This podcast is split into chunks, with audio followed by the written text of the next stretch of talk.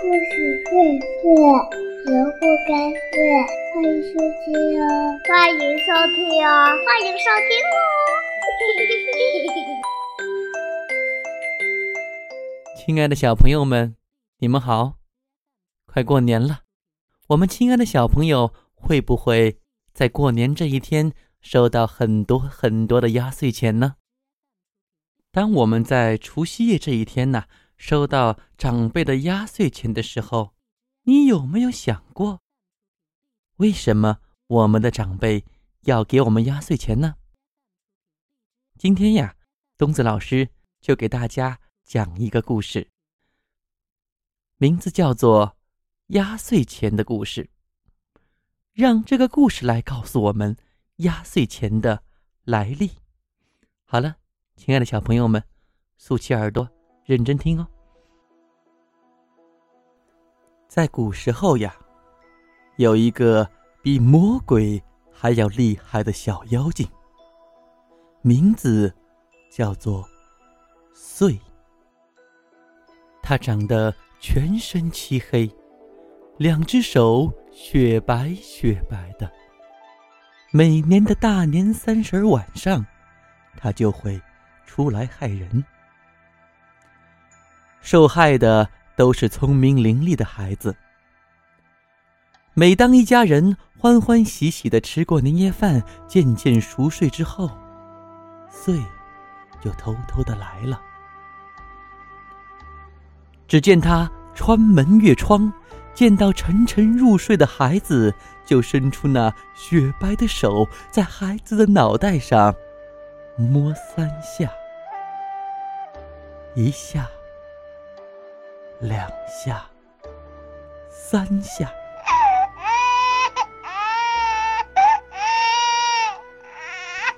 哇的一声，孩子哭了出来，然后就会发烧，说胡话，从此便得了病。等到热退病去，聪明的孩子却变了样，要么两眼发直。变成了一个傻子，要么又哭又笑，胡言乱语，变成了一个疯子。一提起岁，人们是又恨又怕。每年吃过年夜饭，大人们生怕岁来伤害自家的孩子，就点亮灯盏，家里人。团坐在一起不敢睡，叫做守岁。可是呀，岁还是年年在大年三十晚上去伤害孩子们。城里有一户姓管的人家，开了一家卖酱的商店。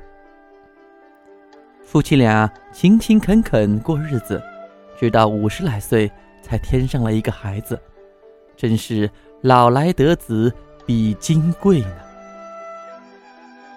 夫妻俩日捧夜务，把孩子养得白白胖胖的。到了大年三十儿，夫妻俩紧蹙眉头，发起愁来。哎，害人的岁呀，千万别来呀！夫妻俩愁眉苦脸的吃过年夜饭。就摆开桌子，供上三生，求菩萨保佑孩子平安吉庆的度过大年夜。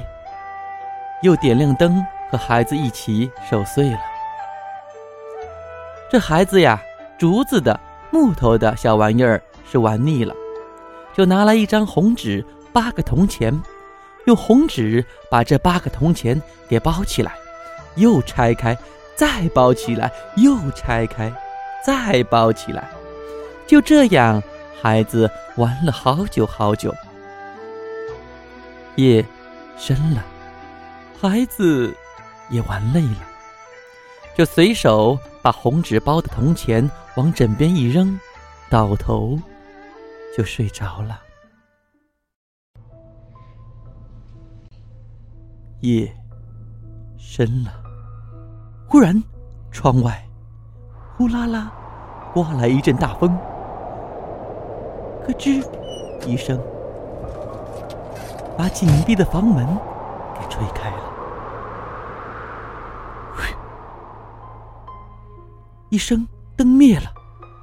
这时，一道黑影闪了进来。啊啊啊！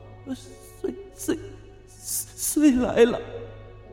管事夫妻想喊，可是喊不出来，只得眼睁睁的看着穗伸出白手，撩开帐子，向孩子的头摸去。老两口绝望的闭上眼睛。突然，孩子的枕边蹦出一道闪电，穗连忙缩回白手，尖叫着，反身就逃得无影无踪了。管事夫妻慌忙点上灯，一看孩子正睡得香甜，好像什么事也没发生过。奇怪。是什么东西会闪光，把穗给吓跑了呢？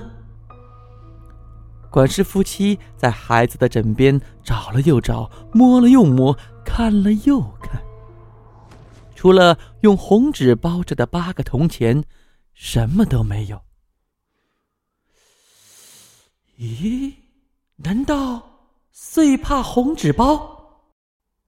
大年初一。孩子依旧又蹦又跳，又说又笑，管事夫妇又惊又喜，见人就把昨晚发生的事情说给他们听。于是，一传十，十传百，红纸包能赶走祟的消息就传开了。转眼又是一年，大年三十晚上，人们都按照管事夫妇的做法。在年夜饭后，用红纸包着八个铜钱交给孩子，让他放在枕边。果然，一夜过去，家家的孩子都平安无事。